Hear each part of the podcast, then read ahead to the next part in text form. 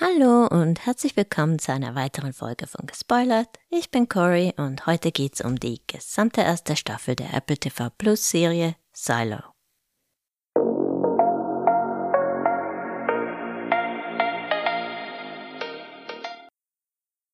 Heute möchte ich gerne aus der Sicht einer Buchleserin über die gesamte erste Staffel sprechen.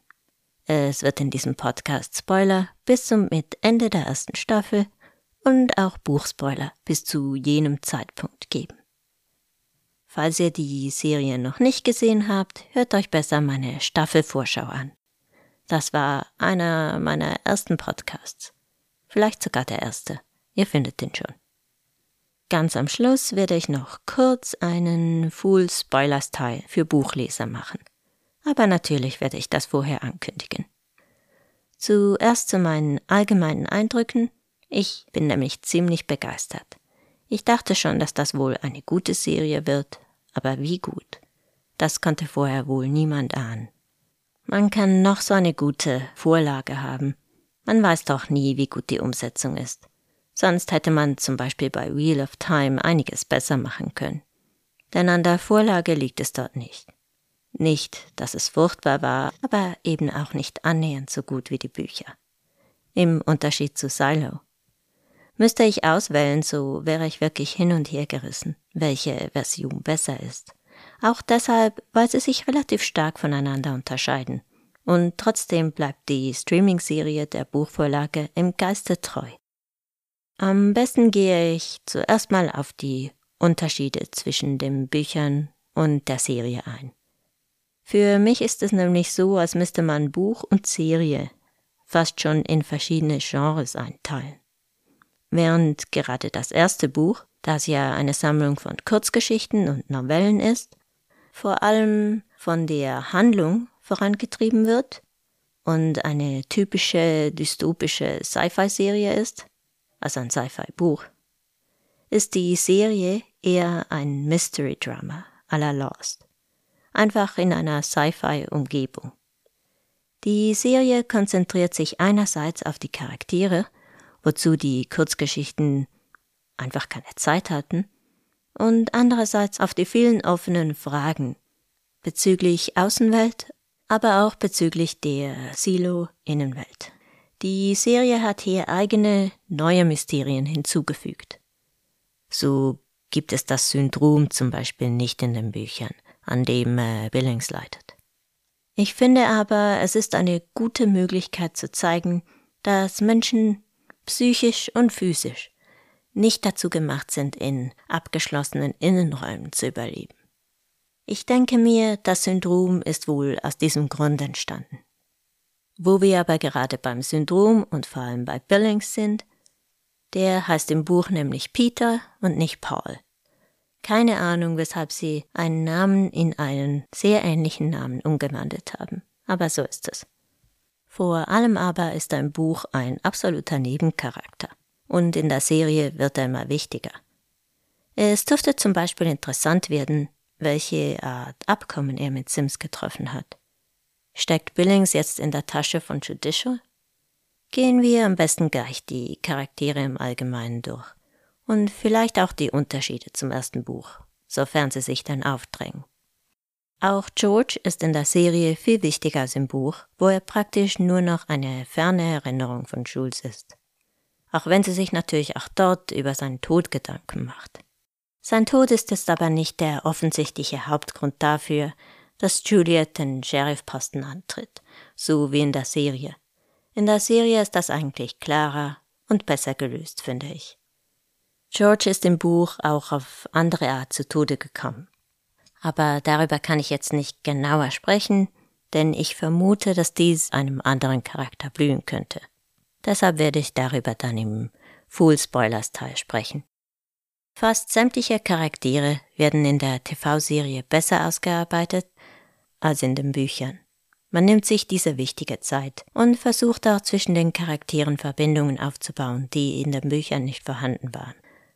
Das war hauptsächlich deshalb der Fall, weil das ja, wie gesagt, abgeschlossene Kurzgeschichten waren, die zum Teil nichts miteinander zu tun hatten. Dadurch erreicht die Serie, dass uns die Charaktere ans Herz wachsen und wir etwa mit Walker mitfühlen können, als sie ihre Agoraphobie überwindet und zum ersten Mal seit vielleicht 25 Jahren ihre Werkstatt verlässt. Also ich nehme zumindest an, dass Walker an Agoraphobie leidet. Ich glaube nicht, dass das erwähnt wird. Das ist die Angst vor offenen Räumen und allgemein vor Menschenmassen und in Walkers Fall die Angst davor, die Wohnung oder die Werkstatt zu verlassen. Das sieht man ab und zu in Filmen oder so. Ich habe aber noch nie im wirklichen Leben davon gehört oder jemanden getroffen. Das ist aber natürlich auch schwierig, die sind ja immer drin. Im Buch ist Walker übrigens ein Mann und soweit ich mich erinnern kann, ist er auch sehr häufig in seiner Werkstatt. Kann mich aber nicht erinnern, dass er sie gerade nie verlassen hat. Vielleicht habe ich das aber auch überlesen. Martha Walker, die Serienversion, ist für Juliet so eine Art Mutterersatz. Und deshalb ist das wohl eine gute Entscheidung, aus Walker den Mann, Walker die Frau zu machen. Auch Juliets Vater, gespielt von Ian Glenn aus Game of Thrones, ist bedeutend wichtiger in der Serie und wir haben auch deutlich mehr Sympathie mit ihm als in den Büchern. Zumindest mir ging's so. Wir haben aber auch eine ganz andere Vorgeschichte mit Juliets Mutter in den Büchern. Diese verliert Jules zwar auch schon sehr früh, aber das Vergrößerungsglas und überhaupt die Regeln bezüglich Vergrößerungen existieren so nicht. Diese sind eine Showerfindung, vermutlich einfach um Drama zu erzeugen. Das hätte ich jetzt nicht unbedingt gebraucht, aber geschadet hat's wohl auch nicht. Ich weiß einfach nicht genau, weshalb das Vergrößerungsverbot eingeführt wurde. Das scheint mir ein bisschen willkürlich.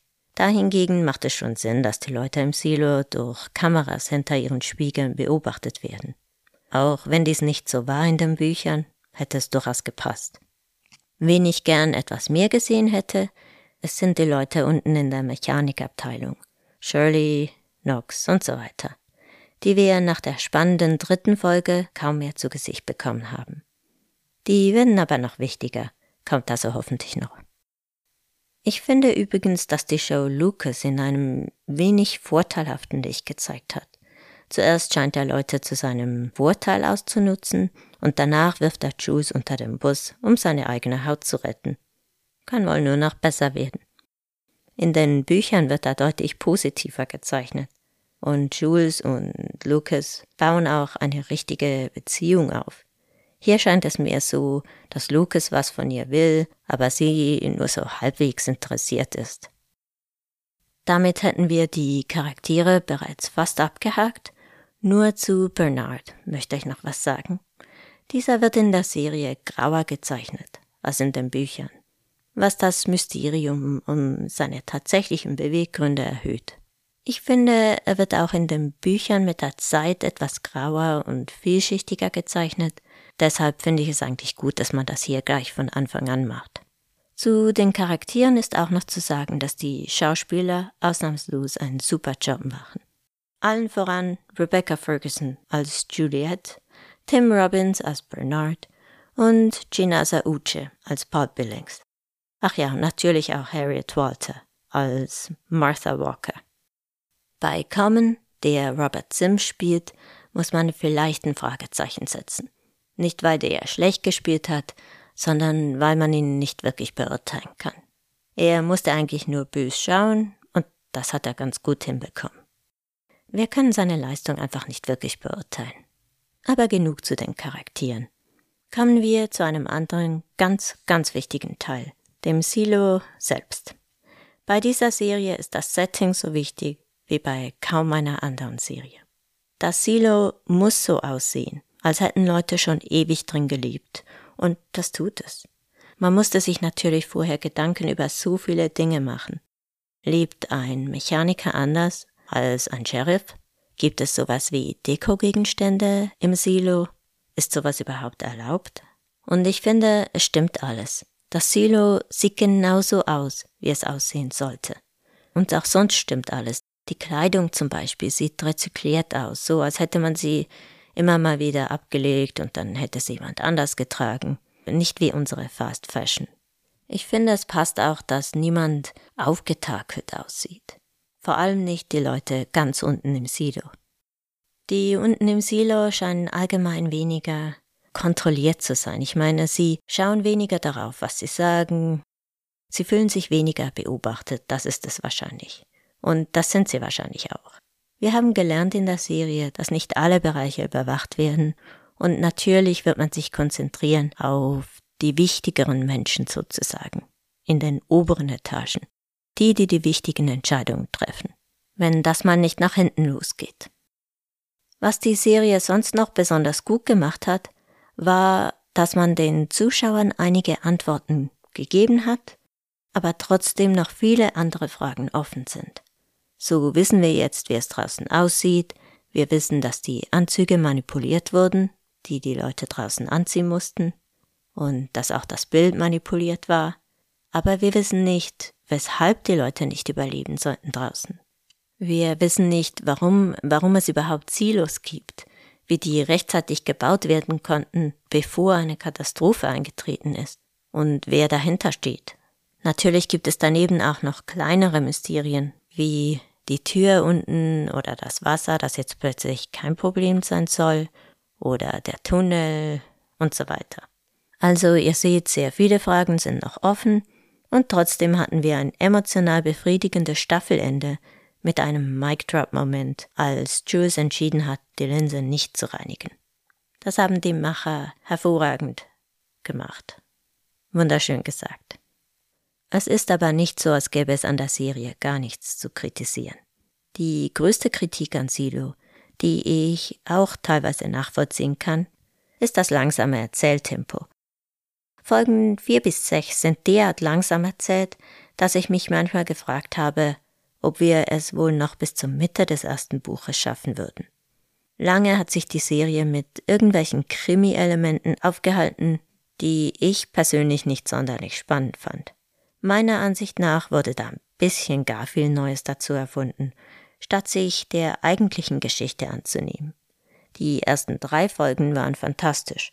Und am Ende war die Serie auch wieder super, aber dazwischen hatte sie schon einen Durchhänger. Ich habe die Serie mit meiner Schwester zusammengeschaut, die die Bücher nicht gelesen hat, und sie fand Silo von A bis Z perfekt. Sie hatte überhaupt nichts zu kritisieren, ihre absolute Lieblingsserie des Jahres bisher. Es kann also gut sein, dass das nur ein Buchleserproblem ist.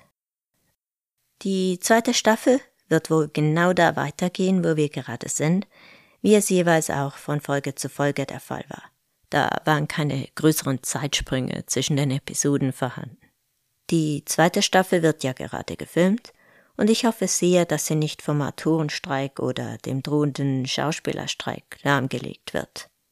Hugh Howey, der Autor der Bücher, der ja auch an der Serie mitarbeitet, war zumindest schon mal sehr begeistert von dem, was wir in der zweiten Staffel zu sehen bekommen werden.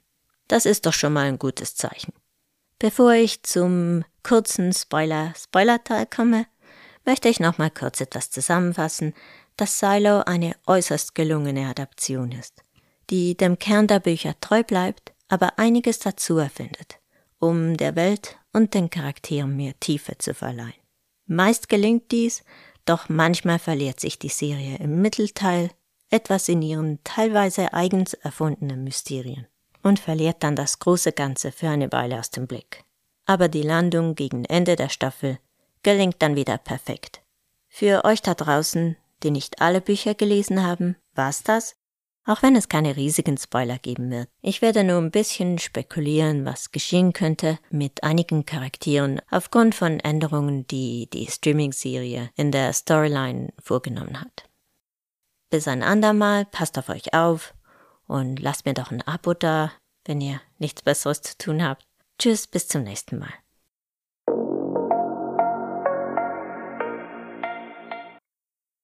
Hello again und willkommen zum Buchspoiler-Teil.